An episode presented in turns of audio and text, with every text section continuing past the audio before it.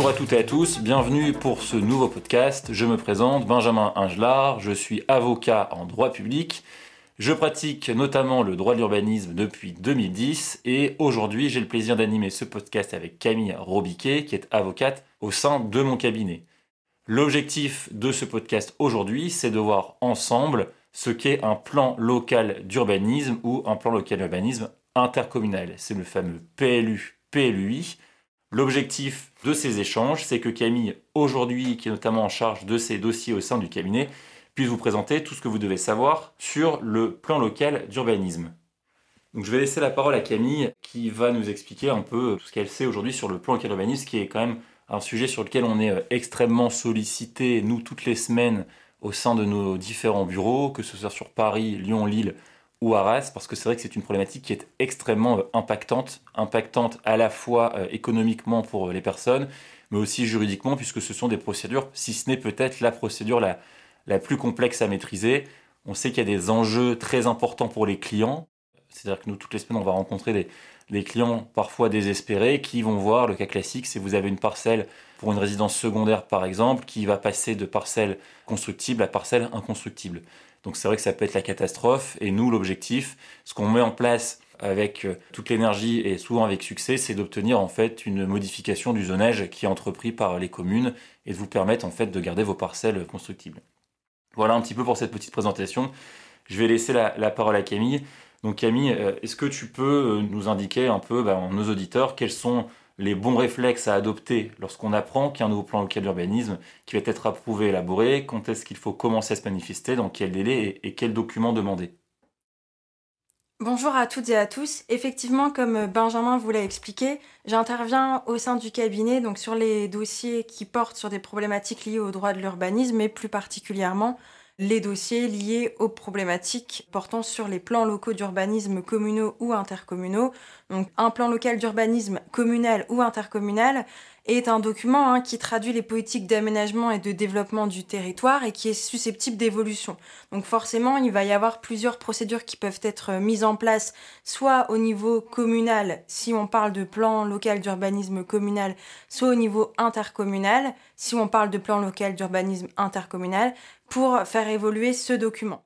Donc des évolutions qui peuvent porter aussi bien sur le règlement, donc sur les règles applicables, que sur les différentes euh, zones qui peuvent être euh, décidées dans le cadre euh, de ce plan. Donc les différentes possibilités d'évolution, donc elles passent par plusieurs possibilités de procédure. Une procédure qu'on dit de révision générale, hein, qui consiste à reprendre la procédure classique d'élaboration du document d'urbanisme. Il y a également la révision simplifiée, la modification ou la modification simplifiée. Dans tous les cas, il va y avoir une phase d'association du public à cette procédure d'évolution du document d'urbanisme.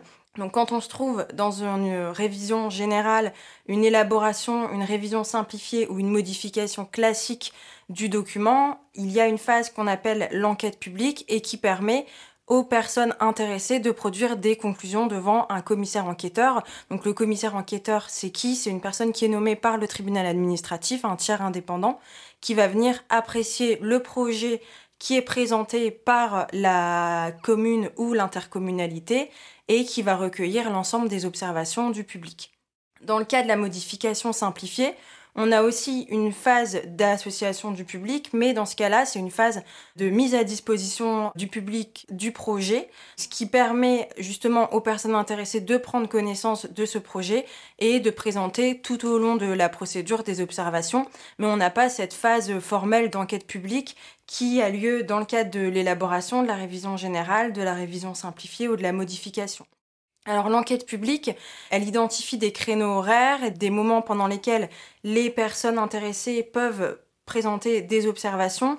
Et c'est généralement à ce moment-là qu'il est euh, opportun de se manifester puisque ça permet donc aux personnes intéressées ou qui voient une modification du zonage de leur parcelle et donc des possibilités de construire de présenter leurs observations et d'expliquer que selon elles le classement qui est envisagé dans le nouveau document d'urbanisme est erroné au regard des caractéristiques de leur parcelle qui est intéressant lorsque vous avez connaissance d'une modification ou de la mise en place d'un nouveau plan local d'urbanisme, c'est de récupérer dans un premier temps la délibération qui prescrit cette élaboration, qui met en place cette procédure, parce que généralement avec cette délibération, on a une idée hein, du calendrier dans le cadre duquel va intervenir cette enquête publique, sous quel délai cette enquête publique va pouvoir intervenir et aussi de faire attention, en tout cas, aux journaux euh, d'annonces légales, puisque généralement, les avis d'enquête publique sont transmis. Il y a une obligation hein, de transmettre, euh, d'informer de l'ouverture de l'enquête publique dans le cadre de ces journaux d'annonces légales. De manière générale, il y a beaucoup de monde qui passe justement à côté de cette enquête, puisque la seule obligation de publicité, c'est dans le cadre de ces journaux d'annonces légales qu'on consulte très rarement. Donc quand vous avez connaissance de la mise en place d'un nouveau plan local d'urbanisme, il faut surtout être vigilant sur ces mesures euh, de communication. Après, il faudra dans tous les cas obtenir la communication du projet qui sera soumis à enquête publique et du dossier pour avoir le détail du zonage envisagé, du règlement qui euh, est envisagé aussi, et voir à quoi ça correspond au niveau de votre parcelle et quels sont les éléments que vous entendez contester.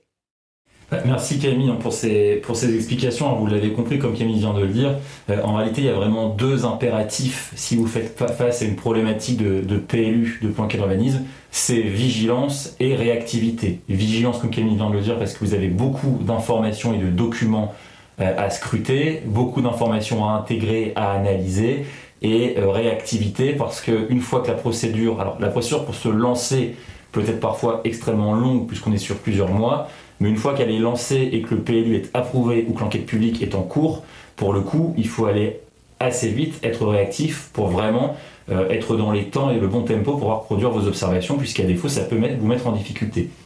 Alors, on parle souvent, et vous devez vous en douter si vous écoutez ce podcast, si vous êtes déjà peut-être intéressé à la contestation d'un nouveau PLU, on parle souvent en réalité de deux types de recours. Alors c'est vrai que nos clients nous interrogent sur ce qui est souvent plus judicieux. Hein, les deux types de recours, vous avez le fameux recours gracieux ou le recours contentieux.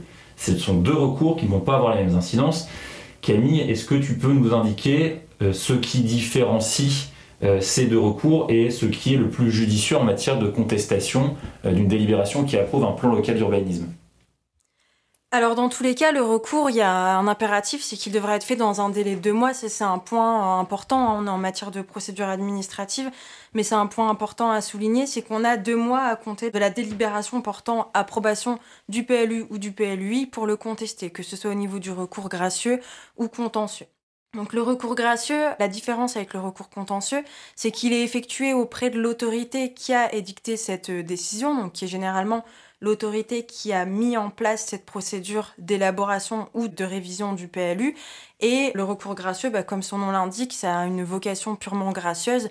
Le but, c'est de demander à l'autorité de revenir sur sa décision en invoquant bien entendu des, éléments juridiques. Hein. Euh, le but n'est pas non plus d'avoir un recours euh, qui est vide et qui euh, reprend uniquement des considérations factuelles, mais on reste dans une logique purement gracieuse. À côté de ça, on a le recours contentieux, donc qui peut être fait après le recours gracieux et qui vise à saisir le tribunal administratif. Donc encore une fois, on demande l'annulation de la délibération portant approbation du PLU ou du PLUI, une annulation totale hein, si on identifie un vice de procédure ou une annulation partielle en tant que euh, ce PLU classe par exemple votre parcelle en zone naturelle ou en zone agricole si c'est justement le motif de la contestation. La différence entre les deux, c'est essentiellement ça, hein, c'est l'autorité à laquelle on s'adresse. Donc le recours gracieux qui est porté devant l'autorité qui a adopté la décision, alors que le recours contentieux, c'est directement devant la juridiction contentieuse compétente, donc le tribunal administratif. Dans tous les cas, donc il peut y avoir un recours contentieux sans recours gracieux, on peut directement contester cette délibération devant le tribunal.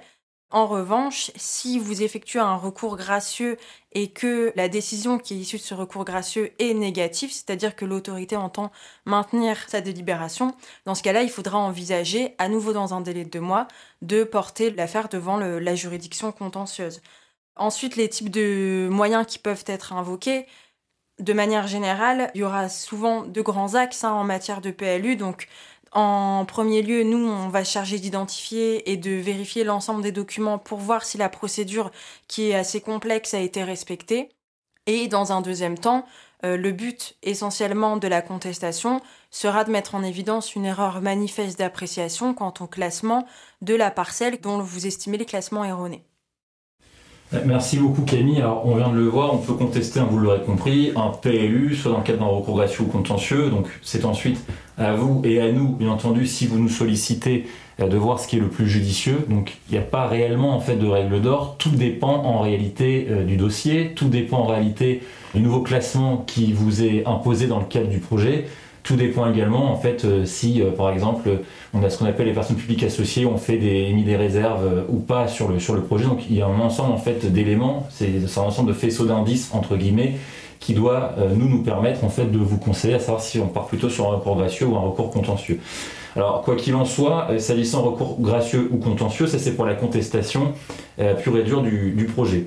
Alors maintenant, si on n'obtient pas gain de cause, puisque euh, deux possibilités, soit les recours gracieux et ou contentieux ont été rejetés, soit, et ça arrive malheureusement, plus souvent qu'on ne le pense, vous passez à côté du délai. C'est-à-dire que le nouveau PLU qui vient classer votre parcelle qui est en zone U, par exemple, ou AU, est classé en zone N ou A, c'est-à-dire que vous avez une, une parcelle qui était constructible qui devient une parcelle inconstructible. Vous êtes malheureusement dans le cas de figure suivant, vous avez appris que le PLU a été modifié ou approuvé, et puis vous êtes euh, plus de deux mois après, donc six mois, huit mois, voire un an ou un an et demi après, euh, vous vous demandez en fait ce que vous pouvez faire. Alors on peut mettre en place d'autres procédures, notamment ce qu'on appelle les demandes de révision ou de modification, même si je ne vous le cache pas, ce sont des procédures qui sont extrêmement rares et euh, qui sont difficilement mises en œuvre habituellement. C'est assez rare, difficilement mis en œuvre. Nous, pour tout vous dire, on a eu, euh, je crois, deux ou trois cas en dix ans de modification ou révision, puisque ce sont des démarches amiables. Là-dessus, Camille, je vais peut-être te laisser la parole si tu veux nous en dire peut-être un peu plus sur ces, sur ces démarches. Effectivement, dans le cas où vous êtes dans cette situation, hein, où vous avez laissé passer le délai ou alors euh, euh, tout simplement vous identifiez des difficultés et puis il n'y a pas de procédure de révision qui est en cours ou alors la communauté d'agglomération ou l'intercommunalité vous indique que une procédure de, de révision sera envisagée mais seulement dans quelques années, vous avez la possibilité de solliciter en fait cette révision ou cette modification. Donc, comme je l'indiquais tout à l'heure, le PLU ou le PLUI, si on est au stade de l'intercommunalité, il a aussi pour objet d'évoluer en fonction du temps qui passe. Donc, pour ça, il y a des procédures qui sont mises en place. Donc, on a la révision entre guillemets classique, générale, la révision simplifiée, la modification ou la modification simplifiée. Ces procédures, on peut très bien demander à l'autorité qui est titulaire du pouvoir en matière euh, d'urbanisme et en matière de plan local d'urbanisme de euh, les mettre en place. Donc ça, en fonction de ce qui sera envisagé, il faudra choisir de demander la bonne procédure. Par exemple, la modification simplifiée, elle n'a pas le même champ d'application que la révision simplifiée. Donc ça, c'est au cas par cas, en fonction des éléments que vous souhaitez modifier on peut envisager telle ou telle procédure.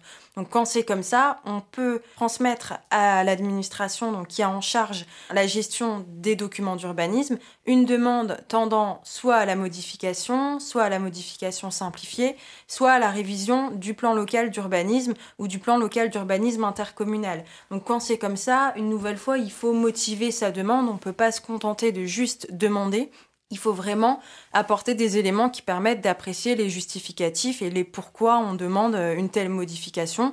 Donc le but, encore une fois, un peu euh, dans le même euh, cadre qu'en matière contentieuse, c'est de mettre en évidence, par exemple, qu'on a une erreur matérielle au sein du document, notamment sur des bâtis qui ne seraient pas repris dans, les plans, ou alors qu'on a une erreur manifeste d'appréciation dans le classement d'une parcelle, que le classement en zone naturelle, au vu des éléments et du temps qui passe, n'est plus justifié, que le classement en zone agricole n'est plus justifié non plus, et que la zone dans laquelle vous vous trouvez a vocation à être urbanisée.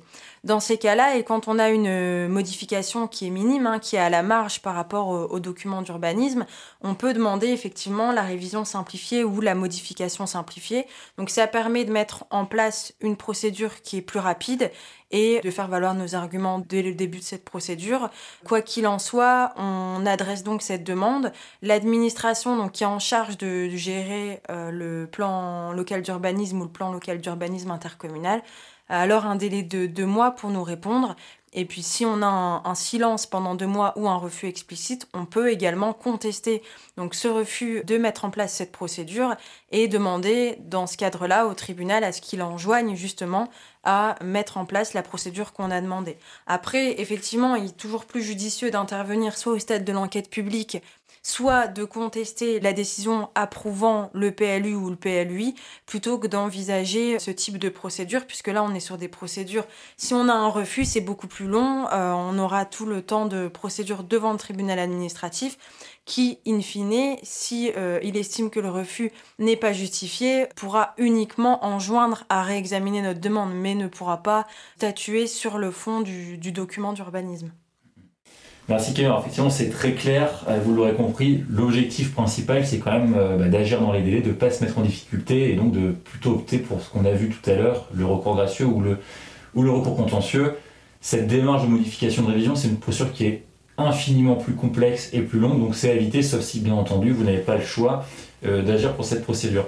Alors dernière petite question, dernier petit sujet, c'est vraiment pour aller au bout des choses sur le PLU, et là pour le coup si vous êtes venu, si vous avez écouté l'intégralité de, ce podcast, vous, maîtriserez absolument toutes les problématiques possibles avec les, PLU. Euh, la dernière question, alors Camille, on sait que lorsqu'un plan local d'urbanisme communal ou intercommunal, on l'a dit, c'est peu ou prou la même chose, est en cours d'élaboration, cela peut freiner la délivrance de certains permis de construire. Alors on a eu le cas avec plusieurs clients euh, qui effectivement vont déposer des demandes de permis de construire et finalement on va leur opposer, la mairie va leur opposer des sursis à statuer. C'est-à-dire qu'on va leur dire bah, écoutez, je ne peux pas délivrer votre permis de construire parce qu'il y a un plan local d'urbanisme qui est en cours d'élaboration. Alors, est-ce que tu peux nous en dire un peu plus et concrètement, euh, dans quelles conditions la commune peut éventuellement opposer à des clients qui déposent une demande de permis ou d'autorisation d'urbanisme un sursis à statuer? Alors oui, effectivement, ça arrive souvent. Hein. Euh, lorsqu'on a un, PLU ou un PLUI qui est en cours d'élaboration, c'est assez fréquent qu'on ait ce type de, de, à statuer. Le sursis à statuer, c'est tout simplement que l'administration, donc par exemple la commune, hein, si c'est elle qui est en charge de délivrer les autorisations d'urbanisme, va euh, suspendre l'instruction du dossier, elle va décider de différer sa décision. Ça, c'est une possibilité qui est ouverte à la commune ou alors euh, à toute personne publique qui a en charge l'instruction des, autorisations d'urbanisme. Elle peut effectivement opposer ce sursis sur les demandes d'autorisation, donc demandes d'autorisation hein, qui ont déjà été évoquées dans le cadre d'un autre podcast, donc les, les demandes de permis de construire, les déclarations préalables, les certificats d'urbanisme, quand les opérations qui sont sollicitées seraient de nature à compromettre ou à rendre plus onéreuse l'exécution du futur plan local d'urbanisme donc plan local d'urbanisme ou plan local d'urbanisme intercommunal, dès lors qu'a déjà eu lieu le débat sur les orientations générales du projet d'aménagement et de développement durable. Donc en fait, pour être plus clair, il y a deux conditions il faut que l'opération qui est sollicitée compromette l'exécution du futur PLU. Par exemple, si vous sollicitez la possibilité de construire sur une zone qui a vocation dans le futur PLU à être classée en zone naturelle, donc là on est dans un exemple assez classique, hein. comme l'autorité entend classer cette zone dans une zone naturelle où la constructibilité est limitée, elle ne va pas euh, un an avant vous autoriser à euh, construire par exemple un bien, un usage d'habitation ou tout autre bien. Et la deuxième c'est que la procédure d'élaboration du PLU ou du PLUI soit suffisamment avancée, puisque le débat portant sur le PAD doit déjà avoir eu lieu. Alors le PAD, c'est quoi? Le PAD, c'est un document assez général hein, qui reprend les objectifs du PLU ou du PLUI, et c'est un document qui intervient en début de procédure euh, d'élaboration ou de révision du PLU ou du PLUI. Donc effectivement, deux conditions, que la procédure soit suffisamment avancée et que votre opération, votre projet compromettent l'exécution du futur PLU. Dans tous les cas, ce sursis à statuer, il doit être motivé. Vous allez avoir connaissance des, motifs hein, qui justifient que euh, l'autorité estime par exemple que ça compromet l'exécution du futur PLU ou PLUI, et il ne peut pas durer plus de deux ans. Il peut être renouvelé un an, donc dans la limite de trois ans, mais ça a une durée limitée. Donc si vous n'avez pas connaissance de ces motifs, si vous estimez que les motifs qui sont avancés ne sont pas justifiés, que votre opération elle ne compromet pas l'exécution du futur PLU par exemple, dans ce cas-là, vous pouvez très bien contester donc cette décision qui est opposée de sursis à statuer, soit par la voie d'un recours gracieux, soit par la voie d'un recours contentieux. Bah, écoute, merci Camille. Je pense que là, on a vraiment fait le tour hein, de tout ce qu'il faut savoir et tout ce que vous devez savoir si vous souhaitez euh, contester un plan local d'urbanisme ou si vous souhaitez avoir des informations sur le PLU, notamment dans le cadre de, vos études. N'hésitez pas à nous contacter, bien entendu, comme d'habitude, si vous avez besoin d'informations complémentaires. Je vous remercie vivement pour votre écoute et je vous dis à très bientôt avec Camille pour un prochain podcast. Merci de votre attention.